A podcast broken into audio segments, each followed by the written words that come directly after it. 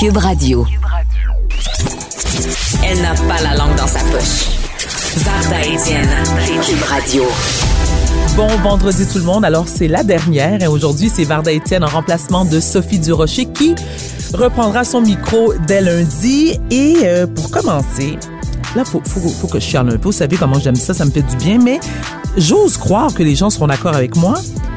Je constate euh, que beaucoup trop de gens ne respectent pas la limite dans les zones scolaires.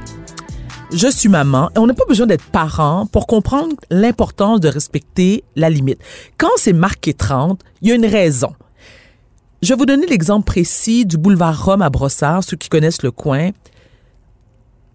L'école Antoine Brossard, l'école secondaire, à côté ils ont installé un genre de centre, un parc extérieur où les jeunes peuvent faire de la planche à roulettes. Et en face, donc de l'autre côté de la rue, du, boulevard Rome, il y a une crèmerie puis différents restos. Et il y a des gens qui se croient véritablement comme s'ils étaient sur la piste du circuit Gilles Villeneuve. 30, 30. Est-ce qu'on peut, s'il vous plaît, être plus vigilant, d'arrêter de penser seulement à nous? Il y a des enfants dans le secteur qui peuvent, comme vous le savez, traverser la rue à n'importe quel moment, qui, eux, sont peut-être parfois moins vigilants que nous qui sommes adultes. Moi, ça me met en colère. Est-ce qu'on peut, s'il vous plaît, tenter de respecter, pas tenter de respecter la limite euh, de la zone scolaire et penser aux autres? Alors voilà. Soyez vigilants, chers amis. Cube Radio. Je dois vous confier quelque chose. Je consomme peu de télé. Je sais que c'est dur à croire, mais de un, je me couche tôt, et de deux, ben, le reste du temps, ben, je suis occupée à faire autre chose. Mais il y a une émission que j'affectionne particulièrement, que je ne manque jamais et que j'enregistre lorsque j'ai pas la possibilité de la regarder en direct, c'est l'émission Si on s'aimait qui est diffusée à TVA. C'est la troisième saison qui va euh, qui va débuter euh, très bientôt, très prochainement. Et euh, grande nouveauté cette saison, les téléspectateurs suivront le parcours amoureux de quatre célibataires au lieu de trois. Pour ceux qui ne connaissent pas cette émission, je vous le dis, c'est du bonbon. Et je suis très heureuse de m'entretenir aujourd'hui avec la sexologue à l'émission de Si on s'aimait, Madame Louise Sigouin. Madame Sigouin, bonjour. Hey, bonjour, Madame Étienne, ça va bien? Ça va très bien vous-même? Absolument, merci. Je suis tellement contente, Louise. Je dois vous le dire. je dois vous le dire parce que, comme je disais en début, au début de notre entretien, moi, je regarde pas beaucoup la télé. Et lorsque cette émission-là est, est, apparue à nos écrans, je me disais, bon, OK, c'est une autre petite émission cucu. Puis j'étais, je, je l'admets, là, je l'admets, je me confesse. Et je me dis, je, je regarde un petit peu, puis je vais voir, bon, comment ça va se passer. Et je suis devenue accro, Louise. Mais accro, accro, accro. Je me suis attachée à tous les participants. Bien sûr, il faut dire aussi que Guillaume et Émilie font un excellent travail à l'animation. Bon, alors, alors, pour ceux qui, comme moi, ne sont pas, bon, qui, qui ne connaissent pas l'émission et qui vont, on le souhaite, commencer à l'écouter, devenir des grands fans, dites-nous, Louis, c'est quoi le concept de Si, de, euh, si on s'aime? Excusez-moi. Mais le concept de Science Aimait, en fond, c'est d'accompagner des gens qui sont intéressés à comprendre un peu le fonctionnement, surtout le pattern qui se répète souvent dans leur relation amoureuse. Donc, on va les accompagner dans un processus de dating dans un premier temps, l'étape de fréquentation, ils vont avoir une période de cohabitation, puis ensuite ils vont aller en voyage pour un peu mesurer, évaluer, puis intégrer toutes les notions qui vont avoir été euh, accumulées au cours de, du, du, cheminement parce que je les accompagne à chacune de ces étapes-là. Donc, il y a les étapes solo, puis il y a les étapes à partir du moment où ils vont se trouver un partenaire pour euh, créer une relation amoureuse où je vais les accompagner en duo.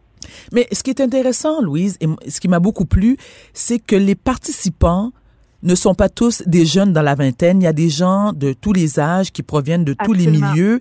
Et c'est, c'est, c'est pas futile du tout. C'est, c'est pas superficiel dans les entretiens que vous avez avec les participants, on a l'impression de vivre une, une réelle thérapie, c'est-à-dire que non seulement une thérapie personnelle où les gens euh, reconnaissent leur pattern, essaient de changer certains comportements qui les ont nuits dans, Oui. dans les relations précédentes. Ensuite, vous les rencontrez en tant que couple aussi. Mais la question Oui. que je me demande, c'est, bon, on n'est malheureusement pas encore sorti de la pandémie. Comment se sont déroulés les tournages avec la distanciation et tout ça? Mais ils ont, toutes sortes de protocoles quand ils sont dans leur quotidien, parce que c'est un peu ce qui nous caractérise avec on s'aimait, c'est que les gens continuent de vivre dans leur vie, dans leur quotidien, euh, leur travail. Alors, eux autres, ils ont des protocoles qui sont respectés selon la santé publique, mais dans mon bureau, euh, ça change rien en soi, parce que tu sais, c'est une distance de deux mètres qui a été respectée.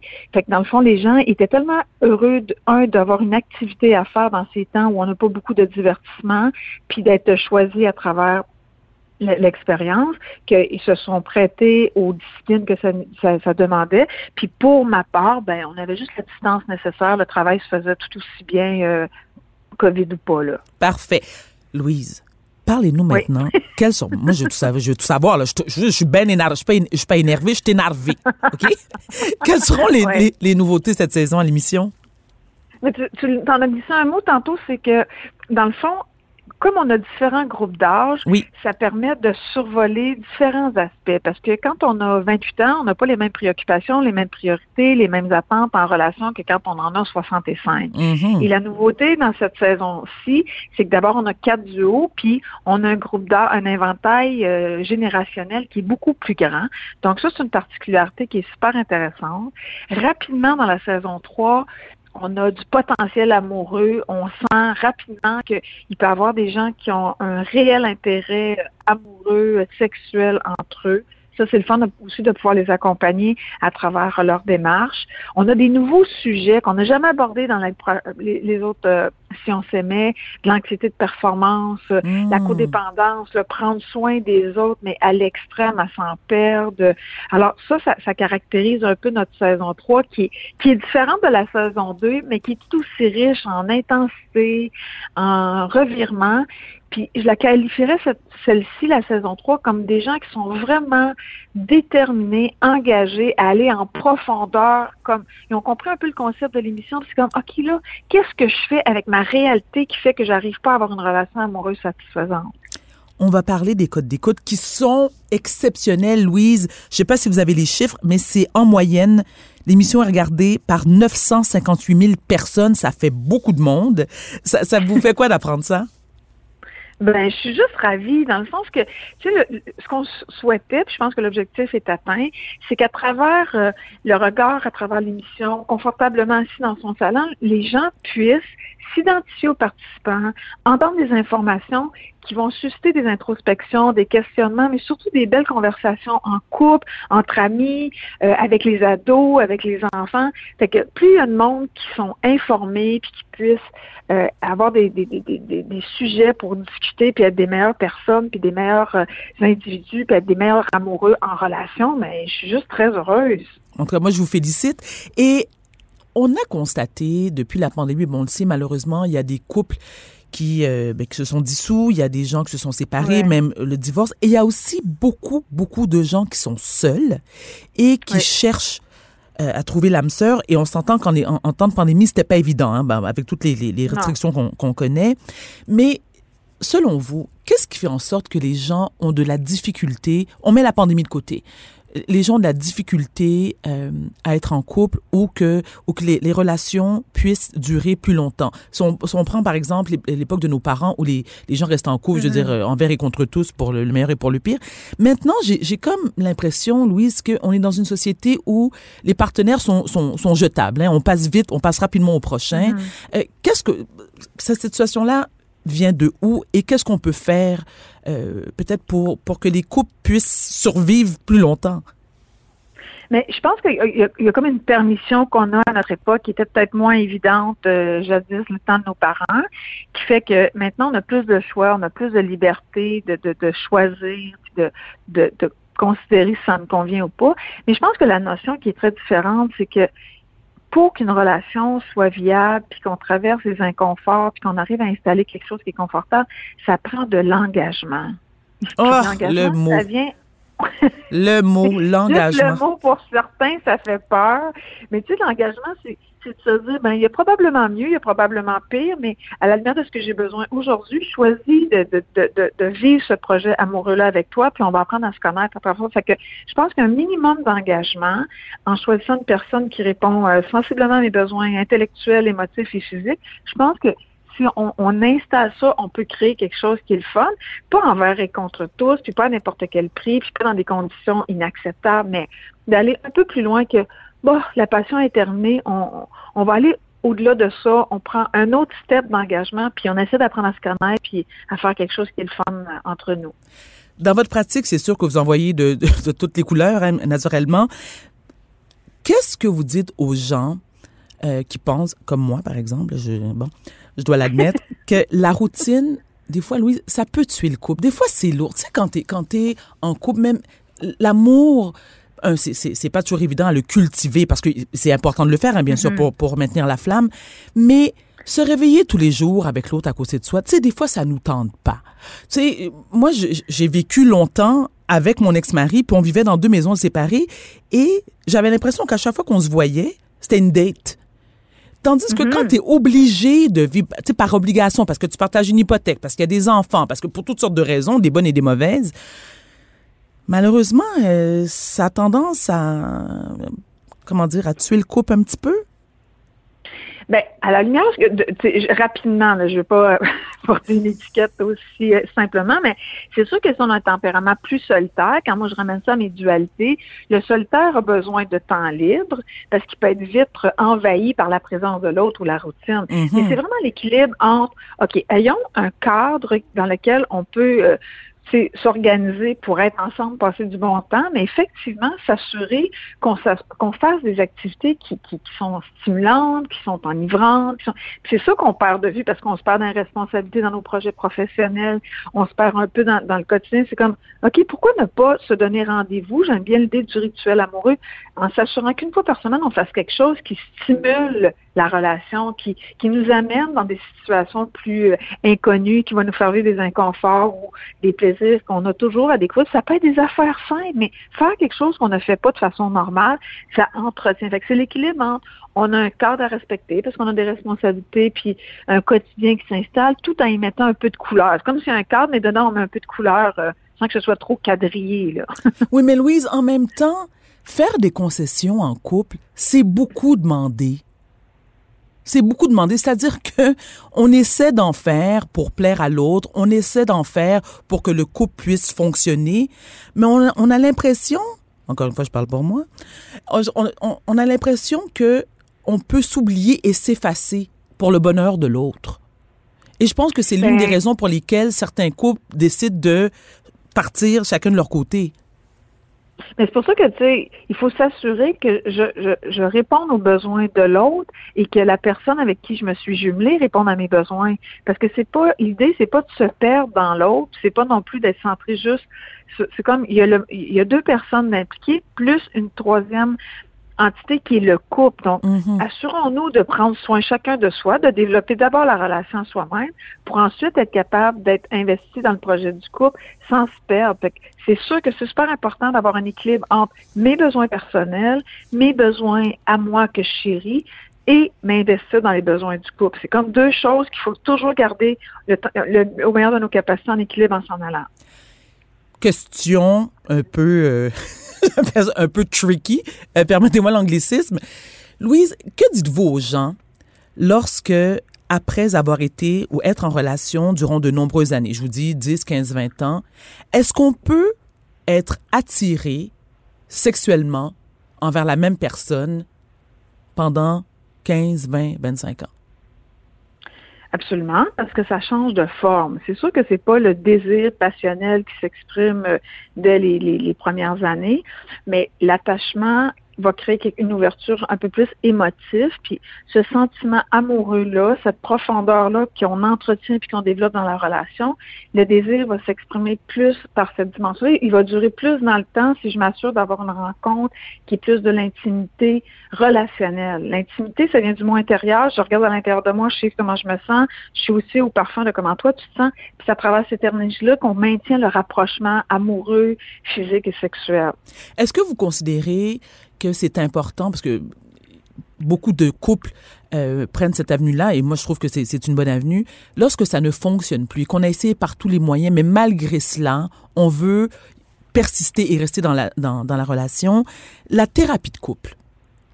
Est-ce mm-hmm. que, bon bien sûr, vous c'est votre métier, mais est-ce que vous suggérez aux gens euh, d'aller en, d'aller en thérapie de couple quand ça ne fonctionne pas? Et aussi, combien de temps doit-on passer en, en thérapie pour espérer qu'il y ait un changement? Ben moi, je fais de l'accompagnement plus que de la thérapie. Fait quand les gens y arrivent dans mon bureau, ben ils sont déjà volontaires parce qu'ils ont tenté toutes sortes de façons de, de, de, de trouver des solutions à laquelle ils n'arrivent pas. Donc, il y a des gens qui viennent me voir très tôt dans la relation pour éviter de répéter des patterns, puis il y a des gens qui arrivent dans mon bureau, puis c'est le dernier escale, si ça marche pas, ça passe ou ça casse. Fait je pense qu'à partir du moment où les gens ont choisi d'avoir de, l'accompagnement, puis de, changer des choses, puis qu'ils constatent que ça fonctionne pas, ils ont au moins le sentiment d'avoir été au bout de leur mmh. quête, puis d'avoir essayé. Fait comme ça, on sort de la relation de façon euh, consciente qu'on a tout fait, on a tout essayé, puis on s'y est investi, parce que souvent, c'est le regret de plusieurs de ne pas avoir le, le temps de, de, se récupérer ou d'avoir une deuxième chance. Fait tu sais, quelqu'un qui, où il n'y a pas de violence, il n'y a pas d'abus, puis qu'on veut préserver une relation parce qu'on a une belle histoire, puis on s'est perdu en cours de route, bien, ça fait jamais tort d'aller chercher du support pour être accompagné, puis créer une espèce de relation qui, qui, qui est plus de cœur, puis de remettre le couple en priorité.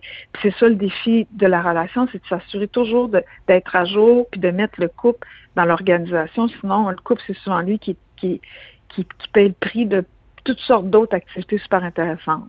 Est-ce que vous croyez que c'est simple pour un couple de prendre une pause à un moment donné dans la relation? C'est très personnel. Il y a des gens, tu sais, qui veulent, par exemple, on parlait d'accompagnement en couple. Il y en a qui veulent rien savoir de tout ça. Il y en a qui une pause, c'est le début de la fin. Il y en a pour qui c'est comme, oh, ça fait juste du bien. Fait au lieu prendre une pause qui est comme un peu insécurisante, mhm. donnons-nous un peu d'espace. Ah, voilà. Pourquoi pourquoi aller pas passer une fin, de semaine entre, entre amis? Pourquoi ne pas prendre une fin de semaine pour soi, pour aller se ressourcer, se faire masser? Fait, comme ça, ça, ça, ça ne ça l'insécurise pas l'autre, ça déstabilise pas la relation, ça crée pas comme une menace continuelle de rupture potentielle, mais ça donne de l'air, ça fait respirer la relation. Bon, excellente, excellente réponse. C'est exactement ce que je voulais entendre.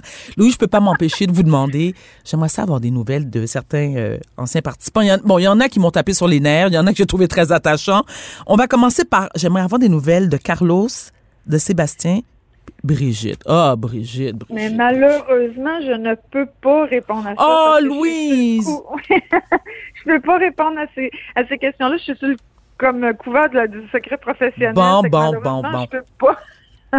je suis désolée. OK, bien. OK. Dernière question. Est-ce que vous pouvez nous dire, par exemple, est-ce qu'il y a des couples qu'on a vus dans les émissions précédentes ou dans les saisons précédentes qui sont encore ensemble?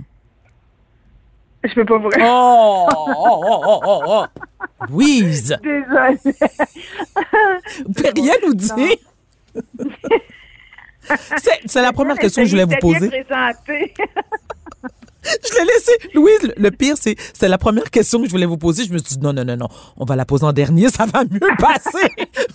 Finalement, vous n'allez pas nous répondre. c'est une belle présentation qui donnait le goût de répondre, mais malheureusement, Écoutez, de mon ressort. On respecte ça et euh, je tiens à dire, je, je, tiens à dire, de un, merci pour cette magnifique émission.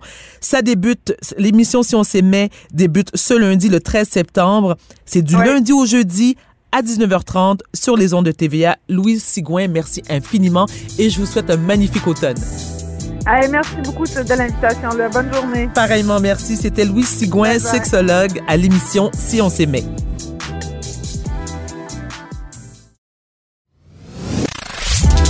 Vous écoutez Varda Etienne, Cube Radio. Les rencontres de l'art. Chaque heure, une nouvelle rencontre. Nouvelle rencontre. Les rencontres de l'heure. À la fin de chaque rencontre, soyez assurés que le vainqueur, ce sera vous. Cube Radio. Une radio pas comme les autres. Bon vendredi, Marie-Claude. Bon vendredi, Varda. Tu vas bien? Écoute, euh, oui, quand même. Euh, il y a des grosses journées comme ça, des fois, dans la vie. Euh, partir une émission, c'est quelque chose. Ah oui, c'était hier, c'est vrai. Ça s'est bien passé? Oui, je t'en ai parlé. Ça s'est très, très bien passé. Aujourd'hui, il y en a deux autres. Mais je te dirais que je, suis comme dans un état d'excitation. Moi, j'aime le travail d'équipe. Oui. Vraiment.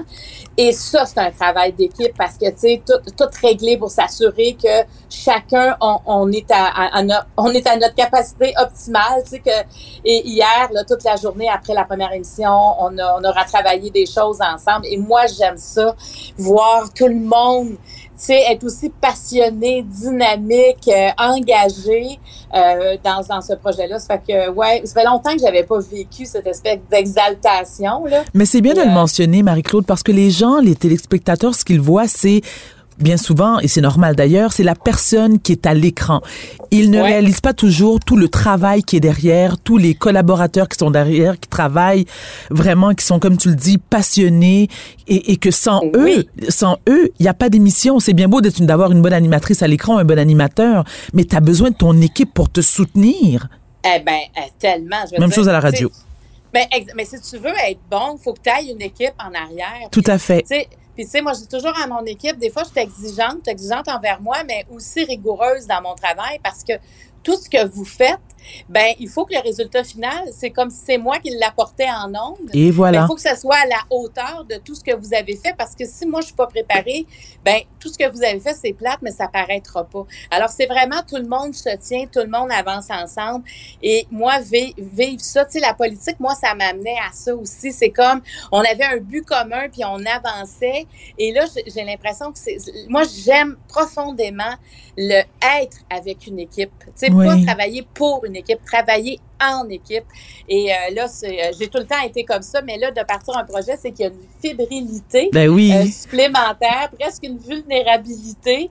c'est bon, c'est bon ça de, de, se, de se mettre un peu comme ça dans une zone plus, plus fragile et d'avancer. Puis de, ah, moi, hier, là, j'ai vraiment aimé ça. Puis aujourd'hui, je sais que c'est comme ça. Et ce projet-là va ressembler à ça. Donc, et ça débute ce lundi, hein? Donc lundi, 10 heures. Exactement, Yes.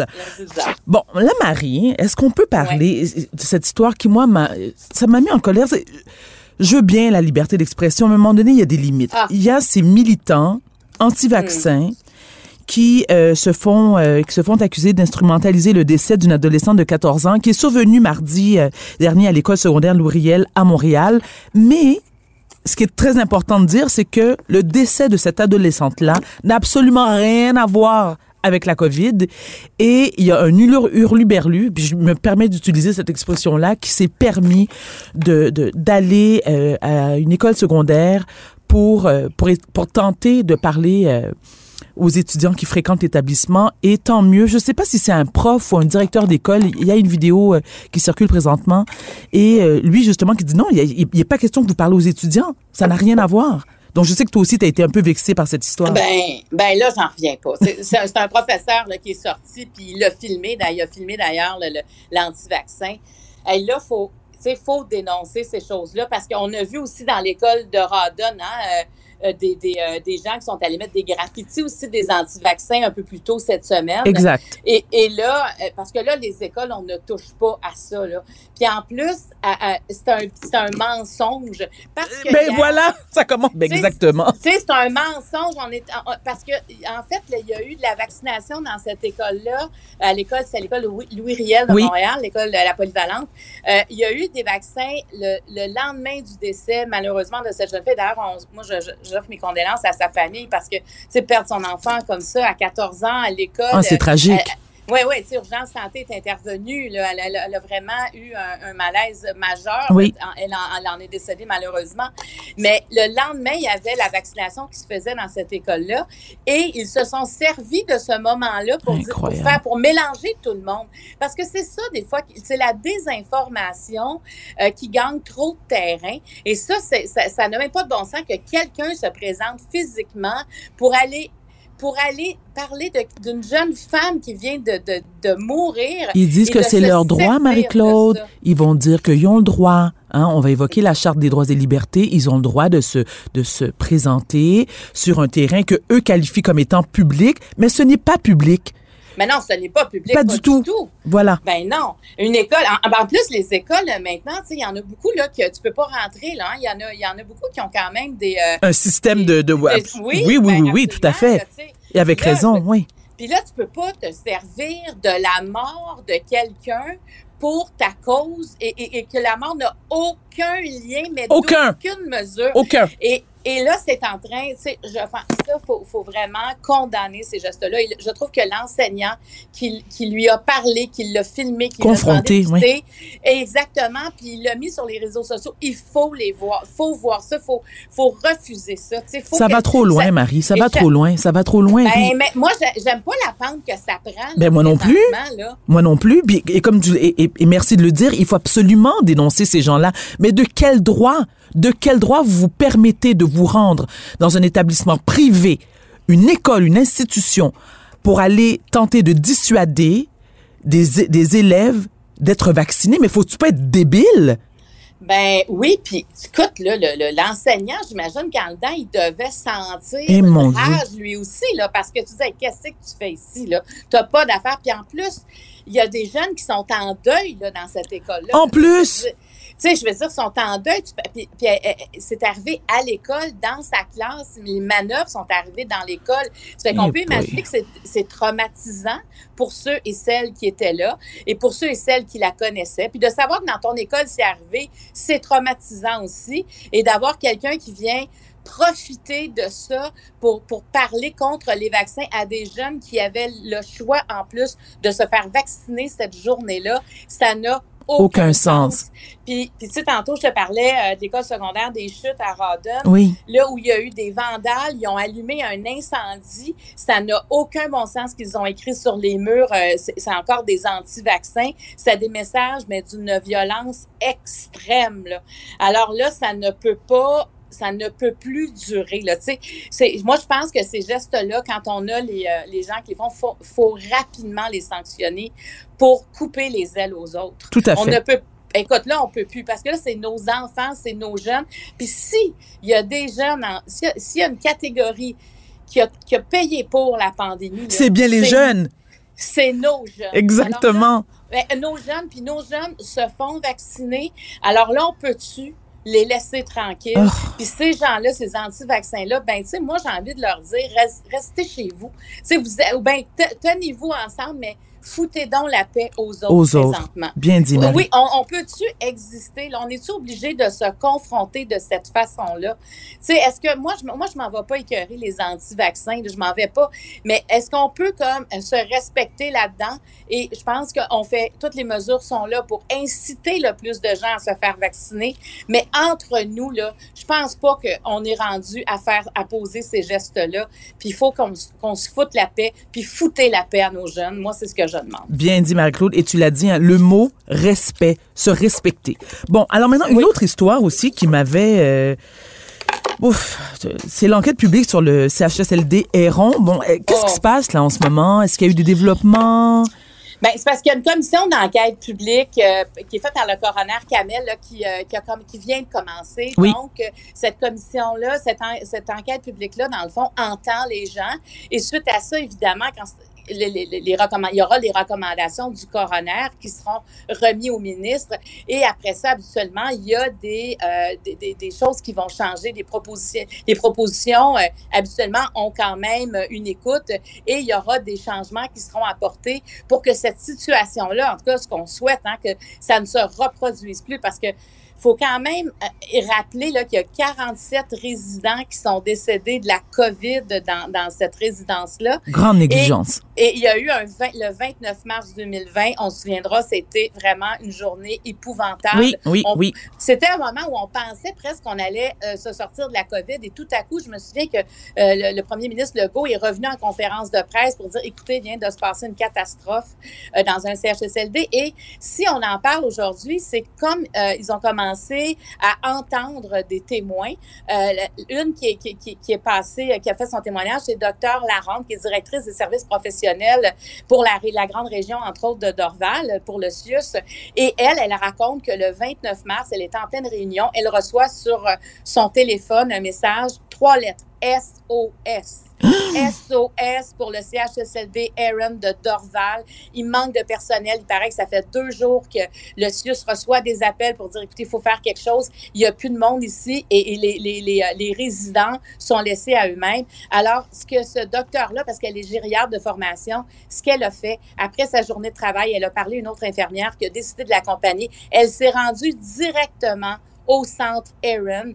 Et ce qu'elle a vu, c'est ce qu'elle décrit en commission. C'est c'est pour ça que, écoute, c'est, c'est épouvantable. Là, tu l'as lu comme moi. Là, tu sais, je veux dire, euh, euh, premièrement, l'odeur d'urine, euh, l'odeur aussi des selles. il n'y avait pas juste l'urine. Les, les couches, tu sais, les, les gens n'étaient pas changés. les, il y avait des pansements qui était inadéquat. Fait qu'on veut pas trop s'imaginer, mais on peut voir. On peut voir les, les résidents n'avaient pas mangé les cabarets. Elle, est arrivée pour, sur l'heure du souper. Les cabarets, c'était des toasts qu'il y avait dedans qui n'avaient pas été touchés. Donc, ça, c'était les cabarets du déjeuner. Les lits n'avaient pas été changés. Et elle a même appelé en renfort ses enfants, son conjoint. Pour venir l'aider? Oui, exactement, exactement, pour venir l'aider parce que c'était, c'est une situation épouvantable. il y avait des gens qui étaient décédés aussi, si on se souvient bien, dans cette, euh, à ce moment-là. Alors, on peut imaginer le désarroi et c'est ce qu'elle raconte euh, à, la, à, la, commission d'enquête. Donc, c'est à, l'enquête, c'est-à-dire publique. Donc, c'est sûr qu'il y aura d'autres témoignages, mais comment écoute, c'est dur à lire, là. C'est dur à lire ce qu'elle dit. Marie-Claude, permets-moi de te demander.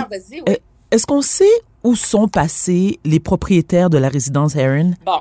Bon, écoute, ils sont toujours là, les propriétaires. Et ce qu'on comprend, parce hmm. qu'il y a eu une autre, euh, l'ordre professionnel, trois ordres professionnels un peu plus tôt ont fait quand même leur enquête interne pour savoir qu'est-ce qui se serait passé.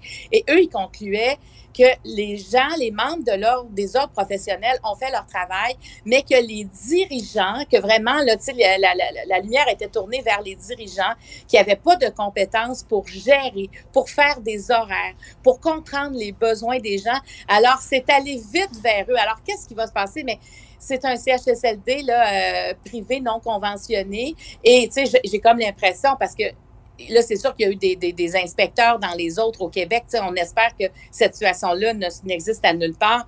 Mais je pense que vraiment, l'étau va se resserrer et que les, comme, les gestionnaires doivent connaître. Tu peux pas juste tu peux pas juste opérer ça pour faire de l'argent. Ah, ben, son nom, ben, Marie-Claude, tu serais surprise. De toute façon, je suis sûre que tu ben, n'apprends rien. Il y en a plein qui c'est Ah, ben oui. Exactement. Il y en a plein qui font ça. C'est du cash. C'est un peu aussi, et là, je vais peut-être aller loin dans mes accusations, mais je vais les assumer. C'est comme certaines familles d'accueil. Hein? Certaines familles d'accueil qui, parfois, euh, manquent de rigueur, ne s'occupent pas des, des, des, enfants qui sont placés euh, sous leur garde euh, et, et, qui sont là pour, en, pour empocher le chèque. Et le chèque, tu sais, Marie-Claude, quel chèque? On s'entend, là? Exactement. Ben oui, mais ça, on entend souvent ça dans les familles d'accueil. Tu sais, euh, ça revient constamment. Ce, ce c'est pas le goût tant d'avoir des enfants avec toi que d'avoir un revenu. Mm-hmm, mm-hmm. mais, mais dans ce cas-là, on sent ça. Puis, puis tu sais, les personnes âgées, quand, on, quand, on quand on, sont en CHSLD, on comprend qui sont diminués. C'est des personnes qui ont besoin de soins. Tu n'es pas en CHSLD pour le fun. Ben voilà. Tu as besoin de soins. Et quand tu as besoin de soins, ben si tu n'as personne pour te les donner, imagine, tu es laissé à toi-même. Alors, il faut Ça coûte cher, Marie. Ça coûte ben, cher aller en CHSLD c'est tout ce qu'ils ont. Là, en fait, ça va en fonction de ton revenu, là, les CHSLD. Là. Alors, tu. Euh, puis les revenus, souvent, il y en a peu. Alors. Euh, tu es en fin de vie. Puis, tu imagines, tu es en fin de vie, Marie. C'est le moment où tu devrais, euh, c'est-à-dire passer tes derniers jours en paix.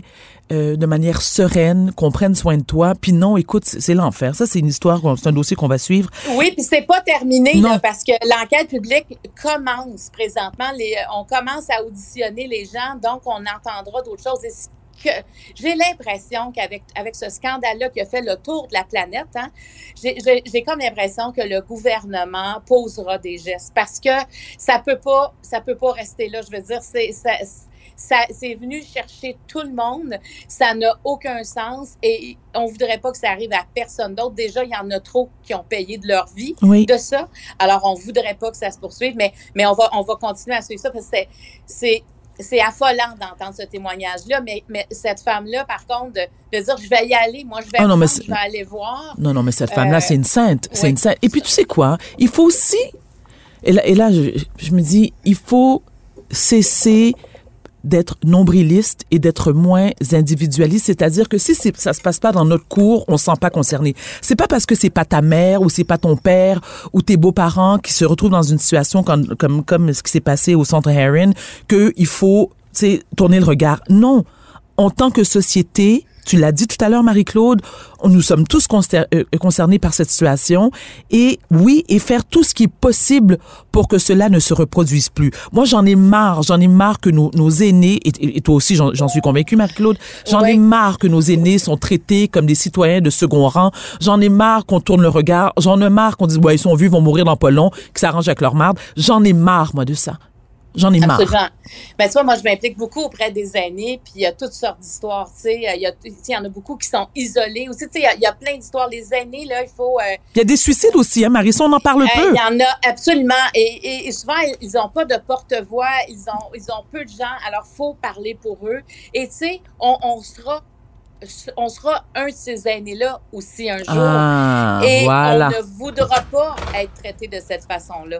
Donc, euh, écoute, on, va suivre ça, mais euh, c'est troublant. En tout cas, c'est troublant de lire le témoignage de Dr. Larente. Marie-Claude, ce fut un plaisir. On a passé toute la semaine ensemble. Lundi, euh, notre chère Sophie Durocher sera de retour. Merci beaucoup pour cette belle semaine. Et je un plaisir. Et je te souhaite une magnifique fin de semaine. Je te regarde lundi à 10h. Merci. Merci beaucoup. Bye bye tout le monde. Merci, Marie-Claude.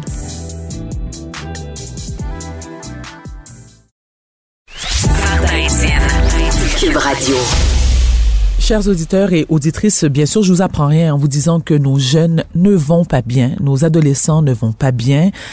Ça n'allait pas avant la pandémie pour toutes sortes de raisons et bien sûr la pandémie euh, a fait en sorte qu'il y a un niveau de stress, d'anxiété, de dépression, mais il ne faut pas non plus euh, faut pas oublier les troubles alimentaires dont plusieurs de nos jeunes souffrent et euh, c'est important d'en parler, de trouver des pistes de solutions pour les accompagner. Et euh, nous allons nous entretenir dans quelques instants avec euh, Madame Sophia Zito, qui est vice-présidente du conseil d'administration d'ANEB, Anorexie et Boulimie Québec. Elle est aussi la maman d'une jeune fille qui est touchée par les troubles alimentaires. Madame Zito, bonjour. Oui, bonjour Madame Etienne. Merci. Oui, très bien vous-même. Oui, merci. Donc, vous êtes euh, mère d'une fille qui, euh, qui est touchée par les troubles alimentaires depuis plusieurs années. Pouvez-vous nous raconter votre histoire, s'il vous plaît? Euh, oui. Emma, en fait, en fait c'était à l'aube de ses 14 ans qui, évidemment, on se rendait compte qu'il y avait quelque chose qui ne fonctionnait pas.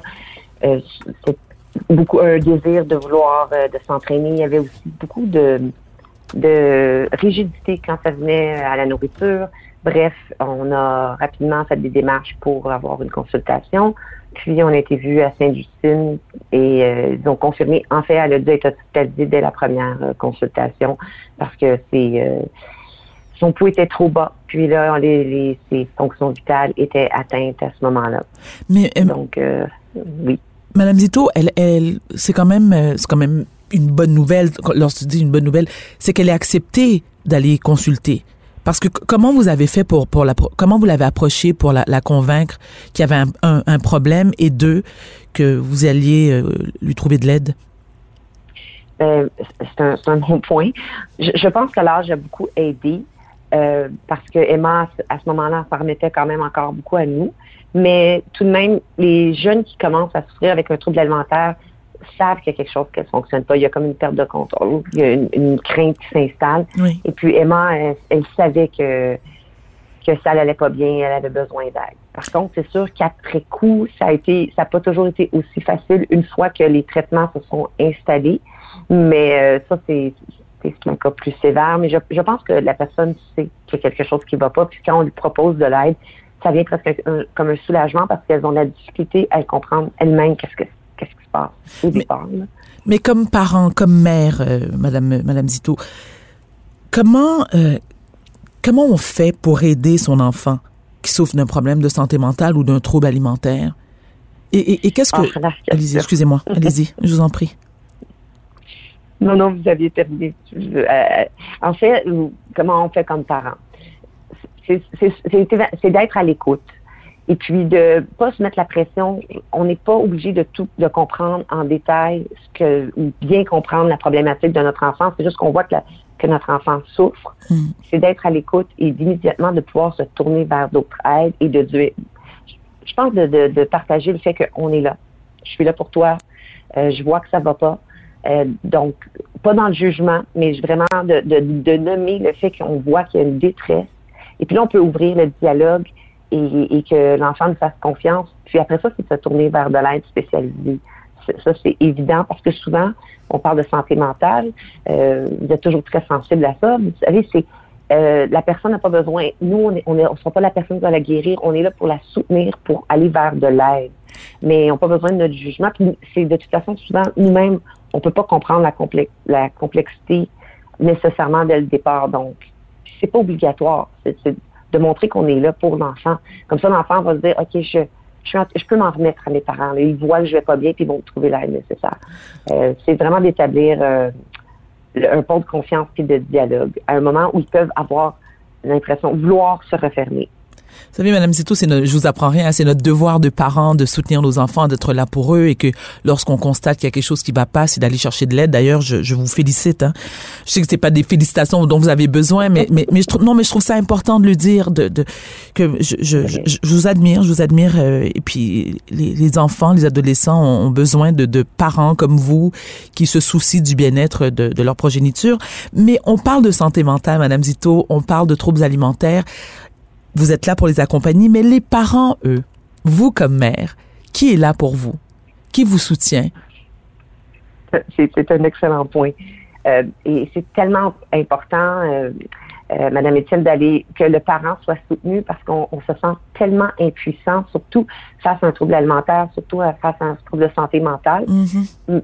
je, je, ne peux pas parler pour tous les organismes, je pense que ça, ça doit être vrai. Mais quand spécifiquement pour les troubles de conduite alimentaire, chez Anorexie Boulimie Québec, ANEB, on a des groupes de soutien pour les proches et des lignes d'écoute aussi. C'est pour, on peut appeler pour les proches. Et ça, je le recommande tellement parce que justement pour euh, pour que nous aussi on, sente qu'il y a quelqu'un qui nous comprenne, ben qui peut nous accompagner dans des moments où on en a tellement besoin et on, on peut se sentir nous aussi isolés et mal compris. Donc je dirais aux proches de ne vraiment pas hésiter. D'ailleurs, c'est beaucoup souvent les proches qui vont faire les premiers pas pour aller chercher l'aide pour la personne. Donc euh, il y a de l'aide pour eux. Euh, chez Anib, entre autres, il y a des groupes de soutien qui existent et des lignes évidemment où le clavardage et texto ils vont les proches sont les bienvenus. Vous nous parlez d'ANEB, on, on, a, on constate qu'il y a eu une forte augmentation des demandes. Hein. On parle de 128 et ça, et ça témoigne de la grande détresse euh, dont souffrent les adolescents et adolescentes qui ont des problèmes de troubles alimentaires. Euh, selon vous, euh, quels sont les facteurs qui font augmenter les demandes d'aide pour, pour les troubles alimentaires? C'était ben, dans le contexte pandémique a tellement été a tellement amené de nouveaux euh, éléments, je dirais, qui viennent jouer dans le trouble alimentaire. Bon, d'abord, pour les, jeunes, l'isolement. Mm-hmm. Déjà, c'est une maladie en partant qui va isoler. Là, c'était ah. exacerbé par, ouais, ça, la, par la pandémie. Oui, oui, oui. Exact. Faire tous tes cours en virtuel dans ta chambre, euh, t'as ramassé seul, il y a le sentiment d'anxiété, l'anxiété qui a augmenté, le sentiment de perte de contrôle. Donc, tout ça, c'est des facteurs qui vont, qui sont vraiment qui joue dans le trouble alimentaire. la, jeune, le jeune qui était pris dans sa chambre, qui avait l'impression d'être coupé de, son réseau, qui savait pas qu'est-ce qui allait se passer? C'était tous des facteurs qui ont fait exploser les demandes. Puis des gens qui peut-être étaient déjà même, il y en a qui s'étaient remis d'un trouble alimentaire euh, récemment, puis ça les a fait euh, malheureusement replonger dans, dans le trouble alimentaire. C'est sûr que c'est les facteurs qui ont contribué. Cette semaine, on a, oui, excusez-moi. Cette semaine, euh, je me suis entretenue avec euh, Madame Linda Lantier. Je sais pas si vous la connaissez. C'est une nutritionniste qui, elle, se spécialise dans les troubles alimentaires et on a parlé du rapport, euh, le rapport à l'image qui joue un rôle important. On n'a qu'à penser aux réseaux sociaux, aux magazines qui, qui montrent des images de corps de femmes idéalisés, qui sont souvent irréalistes aussi, hein, parce que bon, on n'a qu'à penser à Photoshop et tous les filtres qui sont offerts sur euh, pour pour changer l'image. Bon, et, qu'on le veuille ou non, ça a un impact, ça a un impact sur euh, sur les, les, adolescents et adolescentes euh, de l'image qu'elles ont d'elles-mêmes, l'image qu'elles projettent. À quel point vous vous pensez que cela joue un rôle hein, dans le trouble de dans, dans le développement des troubles alimentaires? Je, pense que c'est énorme. C'est, mon humble opinion, mais même si je m'en remets à tous les, les, personnes, les intervenants du milieu, on s'entend tous pour dire que les réseaux sociaux et le temps qu'un jeune va passer sur les réseaux sociaux, on le voit, il y a un impact. Euh, à Sainte-Justine, les hospitalisations, les troubles alimentaires ou même les consultations, c'est chez des jeunes de plus en plus jeunes, des âges de 8 ou 9 ans. il y a quelques années déjà, on ne le voyait pas. 8 ou 9 ans? Oui, oui, maintenant, il y a des, jeunes aussi jeunes que ça qui ont consulté pour un trouble de la conduite alimentaire, ce qui n'était pas, il, y a, 15 ans, il n'y en avait pas de, à ces âges-là. Alors, mais, mais Madame Zito, on peut pas, on peut pas, on ne peut pas euh, ne pas faire de lien avec les réseaux sociaux parce que les, jeunes sont là-dessus constamment, constamment. Vous avez, oui, c'est, ben, vous avez raison. Vous avez, vous avez raison. Et même s'il manque d'études, il y en a quand même qui commencent à sortir et tout pointe vers les réseaux sociaux. Puis selon nous, et c'est ce qu'on observe, c'est, évident qu'il y a un impact. Avec, comme vous l'avez dit, les photos, les, c'est photoshopé, c'est pas la réalité, c'est, embelli, les jeunes. Mais, mais on essaie de leur, euh, on a des cliniques pour euh, développer un sens critique par rapport à notre image et les réseaux sociaux, mais ça demeure que c'est, des âges très influençables, donc euh, il y a un impact important. Il n'y a aucun doute là-dessus. Est-ce que vous considérez qu'on en parle assez des troubles alimentaires? De mon point de vue, c'est évident non, parce que je suis toujours touchée à chaque fois qu'on s'ouvre et qu'on parle d'un trouble alimentaire, Madame Étienne, je suis toujours touchée par le nombre de personnes qui viennent s'ouvrir et qui ont une problématique. C'est sûr que le spectre des troubles alimentaires est très important de la personne qui va devoir être hospitalisée jusqu'à la personne qui vit avec au quotidien, qui fonctionne quand même et que ses proches peuvent presque ne pas s'en rendre compte, mais elle qui a une grande souffrance euh, intérieure. Donc, le spectre est important, mais les gens viennent toujours, il y a tellement un, ça semble toucher tellement de personnes, des fois plus que ce que moi je vois dans les statistiques. Puis quand je, partage avec les autres, ils vivent la même chose. Le nombre de personnes qui viennent nous parler. Ah, moi, vous savez, je, compte tout en mes calories, j'ai toujours peur, etc. Donc, ça peut devenir à une peur ou jusqu'à un trouble très envahissant. Alors, je pense que c'est important d'en parler parce qu'à chaque fois, euh, il y a des personnes qui sont isolées qui vont aller chercher de l'aide à cause de ça. Puis, avec le contexte actuel, ça fait juste augmenter. Donc, pour en parler. Mais, mais moi, j'en entends, bien sûr, j'en entends parler, mais c'est mon travail de le faire, de faire de la recherche là-dessus. Mais, par exemple, dans les écoles, moi, j'ai une adolescente qui a 15 ans, donc naturellement qui est comme toutes les adolescentes de son âge, très façon à son image, puis c'est c'est quotidien. Je lui parle, puis je, je lui dis qu'elle est jolie. Et, lorsque je dis qu'elle est jolie, vous savez, Madame Zito, il faut pas juste, euh, on parle pas seulement de l'aspect physique. Il y a d'autres qualités qui rendent quelqu'un joli. Hein, c'est pas que la beauté extérieure. Mais je lui ai déjà posé la question. Est-ce que à l'école on en parle? Elle me dit maman, on en parle entre copines, avec les amis, mais c'est vrai que ça serait intéressant s'il y avait des conférences là-dessus dans les écoles. Donc, je me demande si on ne devrait pas rendre ça obligatoire. Et bon, peut-être que j'exagère par obligatoire, mais, mais c'est-à-dire que, mais, mais de proposer, de proposer que, je sais pas moi, deux fois par année, qu'il y a une conférencière ou des, des gens qui viennent témoigner, euh, soit ils se sont remis d'un trouble alimentaire et d'éduquer les jeunes est-ce que, est-ce que vous trouvez qu'il y en a assez ou euh, il y en a pas assez ou qu'est-ce qu'on peut faire? Non, je, je, je, suis tellement contente que vous amenez le point, Madame Etienne, parce que je partage votre conviction profondément. Euh, chez ANEB, on a, si une école nous contacte, on a des intervenants qui vont venir faire la formation et rencontrer les jeunes spécifiquement pour le trouble alimentaire. Donc, il faut que les écoles le sachent.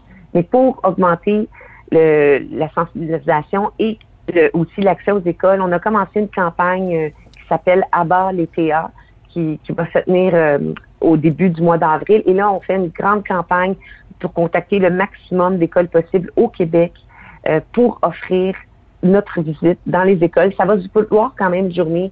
Euh, ça, va être assez ludique pour la sensibilisation auprès des jeunes, mais le but, c'est d'en parler parler du trouble alimentaire, on va avoir des outils pour ça. Et puis après ça, s'ils veulent avoir une conférence plus spécifique, ben, ils vont savoir que c'est un service qui existe. Parce qu'il y a des écoles qui nous demandent d'y aller, mais malheureusement, c'est souvent suite à avoir eu des cas dans l'école d'élèves qui ont souffert et là, ils veulent euh, sensibiliser les autres élèves. Mais je pense que ça serait important de le faire dans toutes les écoles. Et je pense pas que c'est un manque de volonté des écoles, c'est qu'ils savent juste pas que le service existe. Existe. Et on a l'intention de changer ça parce que oui, euh, la COVID a juste démontré à quel point on doit être encore plus présent, on doit en parler plus. Et c'est euh, avec euh, la campagne, entre autres, à bas les TA qu'on va essayer d'avoir le maximum d'écoles qui participent cette année pour pouvoir parler de la problématique des troubles alimentaires et aussi des, solutions, puis juste de dispositifs qu'on peut faire pour pouvoir changer la donne quand ça vient à ça. Pensez-vous qu'on peut guérir complètement d'un trouble alimentaire? J'aime cette question. Oui, je, le pense. Je pense parce que j'ai vu, je vois toujours des beaux exemples. C'est euh, une des choses que, que j'aime d'être impliquée chez Anorexie Boulimie Québec, c'est de m'abreuver des, euh, des, des, beaux cas de résilience de personnes qui, euh, qui, ont, qui ont réussi à vaincre leurs troubles alimentaires. Je pense que ça demeure le combat d'une vie. Il reste a des fragilités, surtout dans des moments de, de grande vulnérabilité. La personne peut se sentir à nouveau fragile. Euh, donc, ça demeure, un, ça demeure probablement un défi pour la vie, mais je pense sincèrement qu'on peut, on peut s'en remettre. Sur une, note plus personnelle, euh, Madame Zito, je me permets de vous demander des nouvelles de Emma aujourd'hui. Comment va-t-elle? Ah, merci, c'est gentil de votre part. Mais Emma chemine. C'est un long cheminement. Euh, je suis très fière d'elle parce que elle, poursuit, elle est au cégep, elle travaille fort, puis oh, elle va chercher l'aide qu'elle a besoin. Euh, mais elle, continue son cheminement. Il y a eu beaucoup, beaucoup de belles victoires. Puis on continue à l'accompagner dans, dans son cheminement vers la guérison. Je vous souhaite, euh, Madame Zito, à vous, Emma, vos proches, beaucoup d'amour, beaucoup de lumière. Je souhaite qu'Emma aille de mieux en mieux jour après jour parce que je suis moi-même maman et donc sensible, maman d'une jeune fille en plus. J'ai deux garçons, mais j'ai aussi une jeune adolescente. Euh, j'admire votre courage.